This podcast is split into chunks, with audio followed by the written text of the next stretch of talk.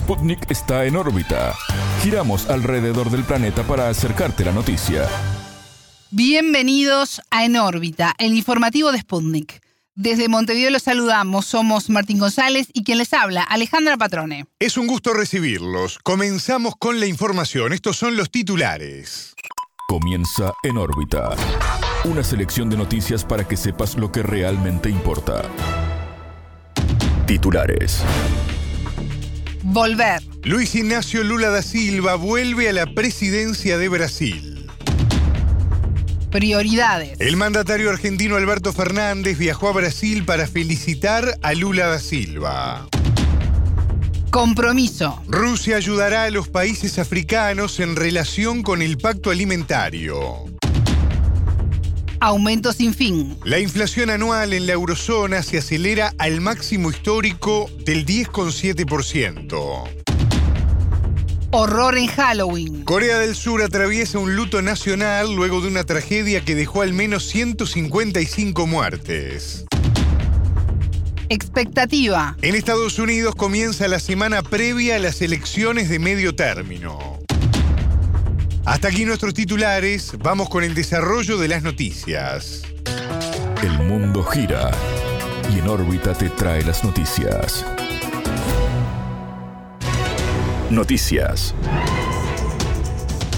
Cambio. Luis Ignacio Lula da Silva aseguró que trabajará para volver a poner a su país en el concierto internacional tras ser elegido presidente de Brasil por tercera vez. El Tribunal Superior Electoral confirmó su victoria con 50,9% de los sufragios contra 49,1% alcanzado por el actual mandatario Jair Bolsonaro. La victoria por menos de 2% de los votos fue más ajustada de lo previsto por las encuestas. El líder histórico del Partido de los Trabajadores obtuvo más de 2 millones de votos que su oponente, candidato del Partido Liberal. Con 77 años, Lula será el mandatario de mayor edad al asumir el cargo tras haber gobernado el país entre 2003 y 2011. No hay dos países, somos uno solo, una gran nación afirmó en una señal de pacificación ante un electorado muy polarizado. Lula recordó que en sus anteriores gestiones colaboró en fortalecer el Mercosur y otros organismos de integración regional.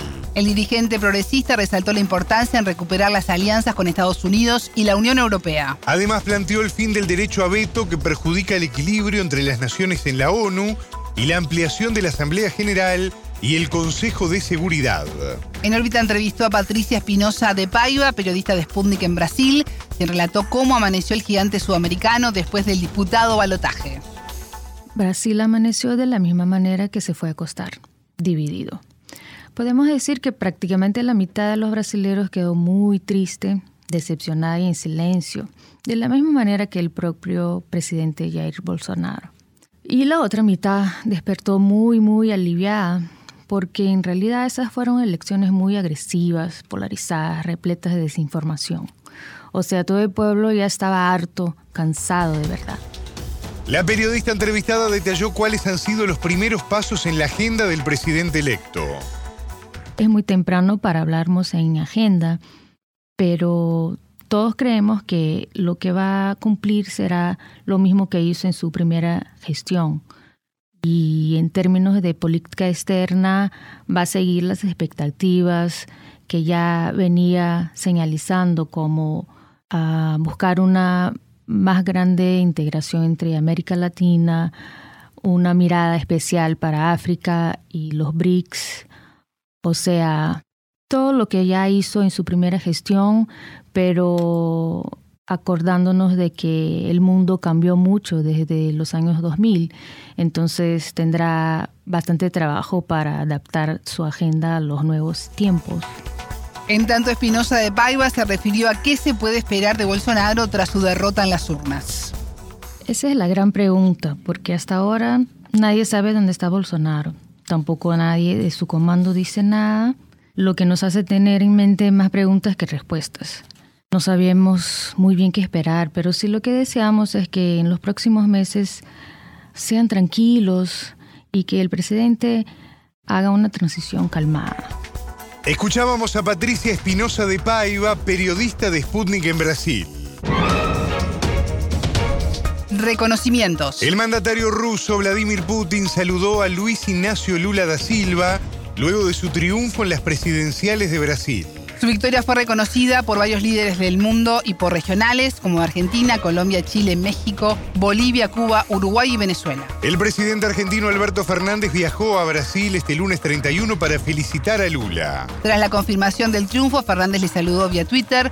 Un tiempo de esperanza y de futuro empieza hoy mismo, afirmó. Acá tenés un compañero para trabajar y soñar a lo grande el buen vivir de nuestros pueblos, agregó el jefe de Estado argentino. Durante el gobierno de Jair Bolsonaro, el vínculo entre Brasil y Argentina fue tenso, con reiteradas críticas del brasileño a su homólogo. En el último debate entre los candidatos, el viernes 28, Bolsonaro indicó que la población argentina no estaba satisfecha con el gobierno de Fernández. Sus declaraciones fueron al comparar la ideología del líder argentino con la de Lula. Santiago Juncal, magíster en estudios internacionales argentinos, conversó con Sputnik sobre el vínculo entre los países a partir del futuro nuevo gobierno. El horizonte eh, obviamente es de mayor cooperación entre ambos países, mayor cooperación bilateral. Está claro que el planteo de Bolsonaro implicaba eh, de alguna manera un cierto aislamiento de la región, una cierta un cierto independentismo de Brasil con relación a la región en el sentido de, de no tener aliados regionales fuertes, eh, sobre todo, bueno, eh, a raíz también de algunas derrotas, eh, como puede ser la que ocurrió en Colombia de la derecha y, también, bueno, por caso en Chile, la de Piñera. Pero más allá de eso, creo que él tenía un proyecto mucho más, digamos, ligando a Brasil del futuro o de la región sudamericana como proyecto común, ¿no? En cambio, Lula de por sí ya viene con un discurso proclive a apoyarse en alianzas regionales. La discusión es si Brasil será la voz de América del Sur en el mundo o si solo apelará a la cooperación, señaló el entrevistado. Es una discusión histórica que tuvo lugar en los primeros años de este siglo, cuando justamente la UNASUR fue, si se quiere, uno de los principales soportes que se crearon a nivel regional para la cooperación sudamericana pero también ahí hubo muchos límites, porque la UNASUR sirvió para recortar parcialmente el poder de Estados Unidos en la región, pero no atendió otras cuestiones eh, más profundas a nivel de cooperación económica, cooperación productiva, me parece a mí. Entonces, los dilemas son varios.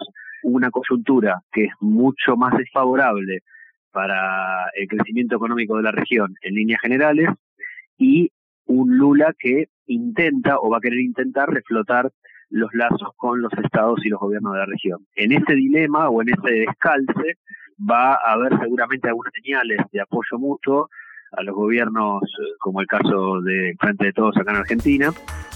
El entrevistado opinó sobre el impulso de este triunfo para las elecciones del año próximo en Argentina y a una posible reelección del gobernante Frente de Todos. Le da un poco de aire, ¿no? Un soplo de aire fresco para, para el Frente de Todos en el sentido de que, bueno, de alguna manera lo alienta a la posibilidad de pensar que si ganase va a tener un aliado regional importante o va a tener por lo menos un aliado que eh, no le genere obstáculos y que potencialmente pueda ayudarlo, eh, llegado el caso en algunas cuestiones. Pero también es cierto que el triunfo de Lula es el triunfo de la oposición en Brasil. Entonces, y es un triunfo más de las oposiciones en el mundo luego del contexto de pandemia y guerra. Por lo tanto, la señal para el frente de todos, ¿cuál es? Ganan las oposiciones. Escuchábamos al magíster en estudios internacionales argentino Santiago Juncal. Compromiso. Rusia ayudará a los países africanos en relación con el pacto alimentario. El 29 de octubre, Moscú suspendió por tiempo indefinido su participación en el acuerdo firmado bajo la mediación con Turquía y Naciones Unidas. La decisión fue después de un ataque de Ucrania contra los buques rusos participantes en su implementación. Ayudaremos a las naciones africanas como sea posible. Estamos en contacto con autoridades asegura Sputnik el vicecanciller ruso Mikhail Bogdanov. El jerarca informó que los embajadores africanos en Moscú siguen de cerca la situación y están en estrecho contacto con la Cancillería rusa. El Ministerio de Defensa ruso aseguró que el ataque terrorista de Kiev, causante de su salida del pacto, se ejecutó con la participación de especialistas británicos. El 7 de septiembre, el presidente ruso Vladimir Putin realizó una denuncia sobre los barcos con granos salientes de Ucrania en el marco del pacto alimentario.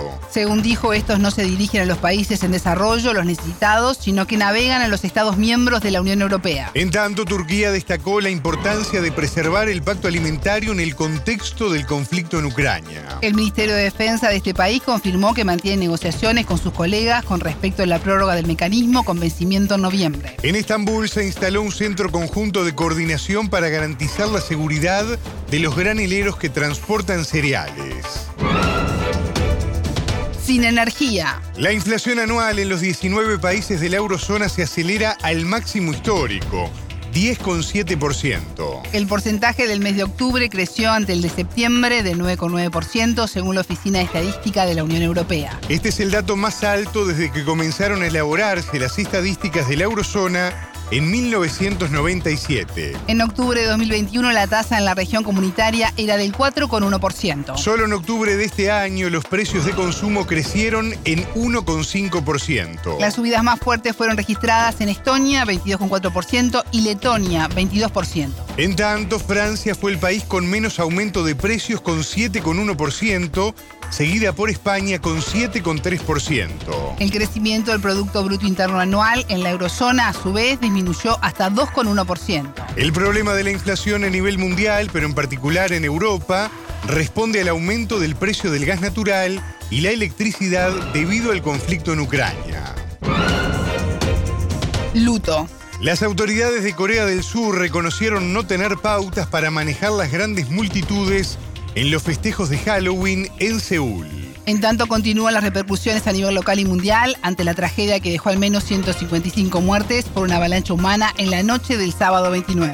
De los fallecidos, al menos 99 eran adolescentes o veinteañeros, informaron las autoridades. De estos 26 eran de nacionalidad extranjera, de países como Estados Unidos, Rusia, Irán, Francia y Japón, entre otras naciones. El incidente ocurrió en los estrechos callejones del popular distrito de Itaewon. Miles de personas quedaron aglomeradas en una calle de no más de 4 metros de amplitud. Este lunes 31 se instalaron altares conmemorativos oficiales en el centro de la capital ante uno de los peores desastres de la historia del país asiático. El presidente Jun Suk Yeol, su esposa y altos funcionarios, incluidos el primer ministro y el alcalde de Seúl, se unieron a los dolientes. Muchas tiendas y negocios cerraron para sumarse al luto nacional de una semana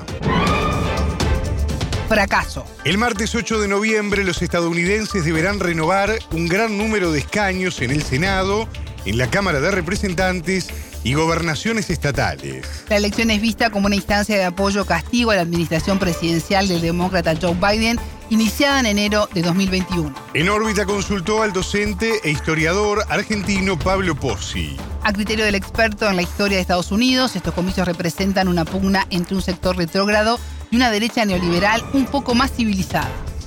Hay una grieta profunda en la sociedad que se expresa de alguna manera entre lo que es un sector bastante retrógrado, en este caso el, sector en torno a Trump, y eh, lo que es un sector de derecha neoliberal, pero digamos más civilizado que el trumpismo que se estaría en torno a los demócratas. Lo que pasa en el caso norteamericano, la importancia tiene un salto cualitativo fundamental en términos de el lugar de Estados Unidos en el mundo y el peso de la economía norteamericana en la economía mundial, por un lado, y por otro lado, la seria posibilidad de que los republicanos ganen estas elecciones de medio tiempo, que significaría no solo que ganen la elección, sino que se queden con el control del Senado y de la Cámara de Representantes, además de las gobernaciones de, de, Estados Unidos, ¿no? 36 estados definirán a sus nuevos gobernadores y las últimas encuestas vaticinan que el Partido Demócrata se impondrá en 15 estados.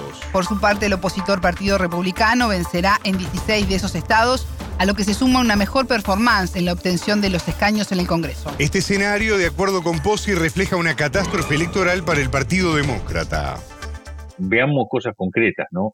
Según Real Clear Politics, eh, su proyección para el del día después de la elección, el la elección es el 8 de noviembre, sería para el 9 de noviembre, es que los republicanos controlarían 31 de las tres de las de las 50 gobernaciones del, de Estados Unidos, o sea, 31 a 19 aumentarían su caudal en tres nuevas gobernaciones. En el Senado están proyectando 47 demócratas y 53 republicanos, o sea, más tres republicanos. Y en la Casa de Cámara de Representantes, que hoy es 229 a 212, Real Clear Politics está calculando 174 a 228 republicanos con 33 no, no decididos, o sea que están por verse, y que en el peor de los casos habría 228 republicanos y 206 demócratas. O sea, una catástrofe para los demócratas en términos, sería la peor elección de medio tiempo en muchísimos, muchísimos años. El entrevistado agregó que el conflicto en Ucrania, con el cual los demócratas están comprometidos, está teniendo un fuerte impacto en su proyección electoral.